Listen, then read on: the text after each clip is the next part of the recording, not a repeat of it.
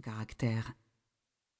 À la mort prématurée de sa femme, d'une mauvaise fièvre, deux ans après la naissance de Jean-Baptiste, Sostène s'était refermé sur lui-même. Je n'aurais pas pensé qu'il ait pu aimer sa femme, avait marmonné la vieille Léonie, qui élevait le petit garçon. Plus tard, en y réfléchissant bien, elle avait compris que le maître de maison avait mal supporté ce coup du destin. Lui, qui aimait à tout maîtriser, s'était senti trahi. Sostène était resté seul une dizaine d'années avant de ramener une jeunesse au mât des tilleuls. Ce jour-là, Léonie s'était signée précipitamment. Vous passe l'ego Kébéou, avait-elle bougonné. Elle ne vaut pas l'eau qu'elle boit, se dit d'une personne qui n'est bonne à rien.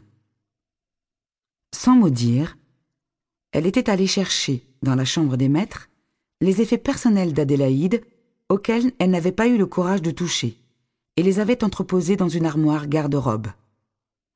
Pas question que Séraphine, la nouvelle épouse, ait accès au missel, au chapelet ou aux vêtements d'Adélaïde. Léonie était déjà malade à l'idée de l'avoir utilisé le linge du trousseau de sa nourrissonne. Impressionnant, ce trousseau accumulé depuis plusieurs générations.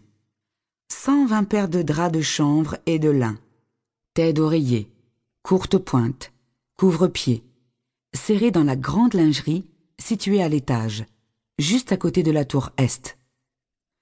Léonie avait compris dès le premier jour que Séraphine, malgré ou à cause de ses vingt ans, ne s'en laisserait pas compter.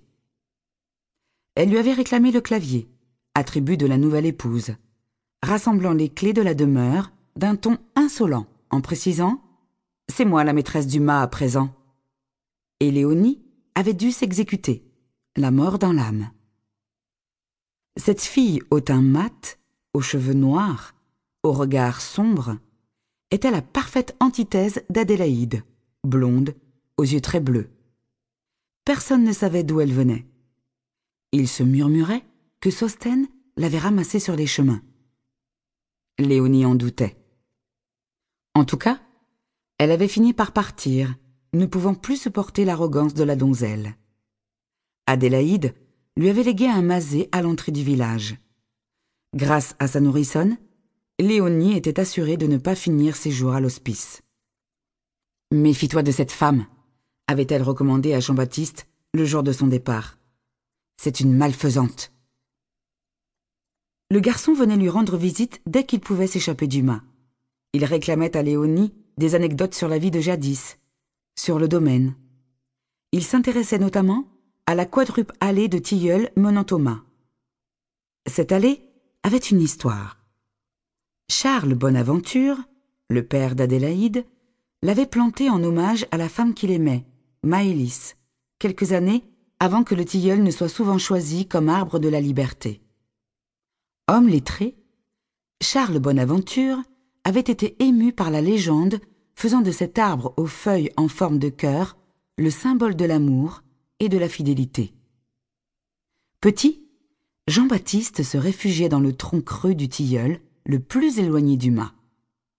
Il espérait ainsi échapper aux railleries et aux accès de colère de son père.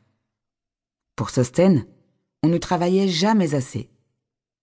Si Jean-Baptiste n'avait pas reçu l'affection de Léonie et les leçons de son oncle Hector, savant revenu dans les baronnies après avoir herborisé jusqu'à Saint-Domingue, il aurait grandi comme un enfant sauvage. Grâce à Hector, le frère aîné de sa mère, qui habitait une maison sur trois niveaux à Buis, Jean-Baptiste avait appris à mieux connaître les plantes et les livres. Ta maman tenait par-dessus tout au tilleul du mât, lui racontait souvent Hector. Et il rappelait La coutume voulait que des tilleuls soient plantés devant la demeure d'une femme généreuse. Si c'était le cas, Séraphine avait brisé la tradition. Les cheminots et autres vagabonds ne grimpaient plus jusqu'au mât. La nouvelle maîtresse de maison avait donné des consignes strictes. Pas question de nourrir ou d'héberger les miséreux.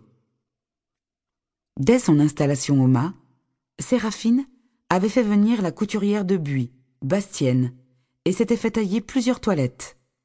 Bastienne, qui connaissait bien Léonie,